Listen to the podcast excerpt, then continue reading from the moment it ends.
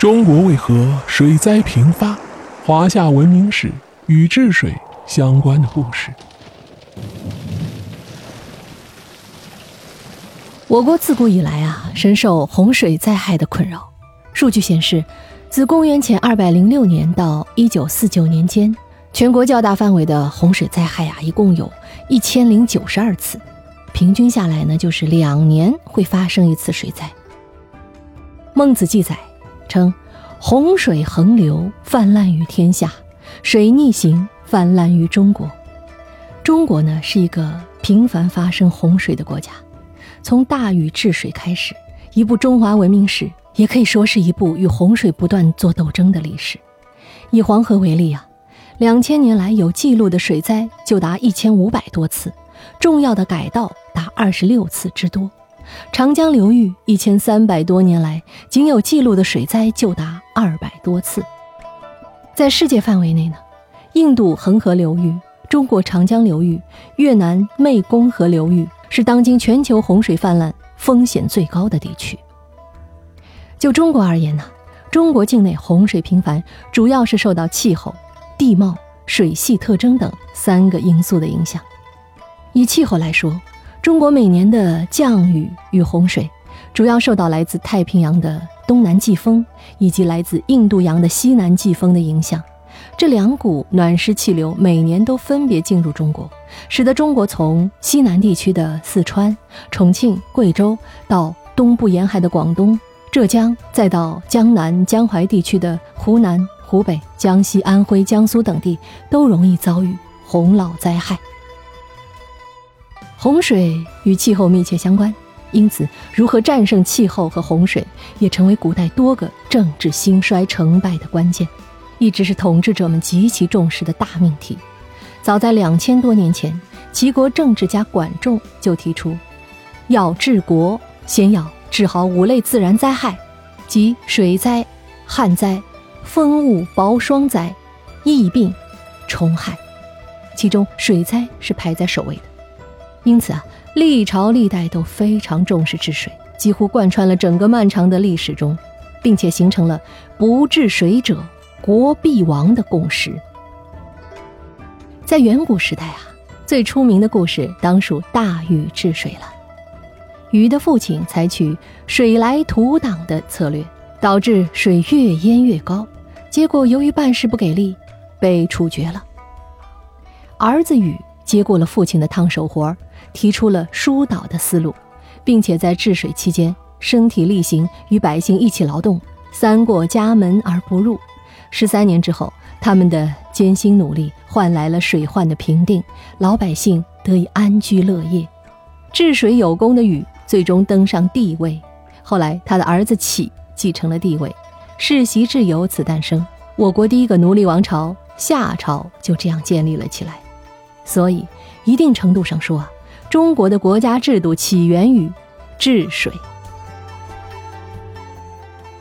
春秋时期，随着铁制工具的推广，农业水利有了更广阔的发展空间。公元前四百八十六年，既是战国时期的开端，又是京杭大运河建设的开端。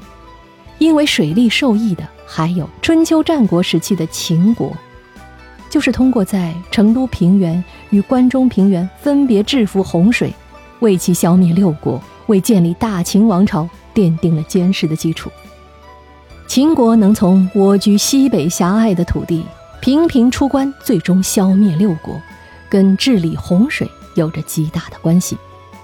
因为通过营建水利工程控制洪水，秦国依赖成都平原和关中平原的肥沃富饶，并以之为经济基础，相继消灭六国。自古以来。很多人都关注到秦国自商鞅变法以后的富国强兵政策，却很少关注到，在修建都江堰和郑国渠以后几十年，秦国才因之建立了雄厚的农业和经济基础，从而为大清王朝的建立提供了根本性的支撑。特别值得一提的还有白居易，他在担任杭州刺史的时候，西湖水患已存在了多年。年年堵，年年治，效果却不理想。而且原有的堤坝低矮也不牢固，导致湖水难以储存，到了干旱时节无法灌溉农田。机智如白居易，他在钱塘门外修筑堤防，利用钱塘湖水实现了灌溉。这条堤防因白居易的大功劳，被命名为白公堤。在他离任时，全城的老百姓男女老少集体出动为白居易践行，场面十分感人。宋朝还有个治水达人，叫范仲淹，他来到泰州西溪担任盐仓监，当地海堰荒废多年，大水泛滥，老百姓纷纷逃往外地。感到问题严重性的范仲淹立即上书，提出自己的建议，重修海堰。经过多年的持续修筑，堤防完工，长达数百里。流离失所的百姓终于回到了家乡，感激不尽的人们将此地亲切地称为“范公堤”。再来看，王安石变法时期颁布了一项政策法令，叫《农田水利约束》。在这套水利政策的影响之下，全国范围内掀起了一股兴修水利的热潮。农田水利约束也是我国第一部比较完整的农田水利法。苏轼的水利成就也不输于他的文学成就。他在担任杭州太守时修筑的苏堤，既实现了水利效用，又改善了地区环境。在长期的经验积累中啊，苏轼形成了自己的治水理论，提出既要摸准水的规律，来实现防灾减灾。还要在治理的同时注重考虑社会反应。到了元代，由于都城在北京，粮食依赖遥远的江南，为了从南往北运粮，朝廷启用大量人力，花了整整十年时间挖通了洛州河、汇通河。这样一来，新的京杭大运河比绕到洛阳的隋唐大运河减少了九百多公里的物理距离，而这中间郭守敬的贡献巨大。当时他提出了一个设计方案，对隋唐大运河截弯取直，从此京杭大运河的走向和格局有了最初的轮廓。郭守敬的这一决定性举措，使他有了“京杭大运河之父”的美誉。明清时期啊，水利事业获得了飞跃式的发展，一批汉水支流的水利项目建设了起来，比如金华堰。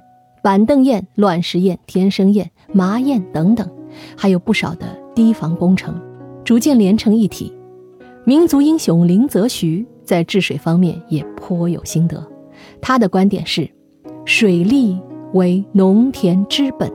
在为官期间，林则徐曾经主持过黄河水患的治理，在江苏修建了不少重要的水利项目。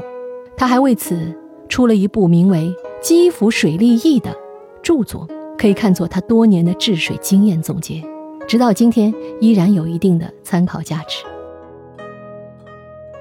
回望远古故事啊，面对滔滔大洪水，远古西方人第一选择是躲进诺亚方舟里留个完身，而远古中国人则在浪头最凶猛处选择迎难而上，只因为中华民族的骨子里透出的坚韧和凝聚力。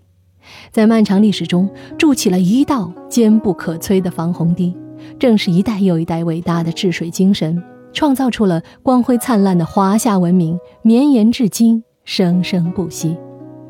好了，密室里的故事，探寻时光深处的传奇。感谢你的收听，如果你喜欢目前的节目，欢迎订阅、点赞、打 call，也欢迎你在有空的时间进入目前的直播间。我的直播时间是每天下午的两点半到四点，以及每天晚上的二十一点三十到二十三点三十，在那里我们可以进行更愉快的一对一的互动。欢迎有缘的你。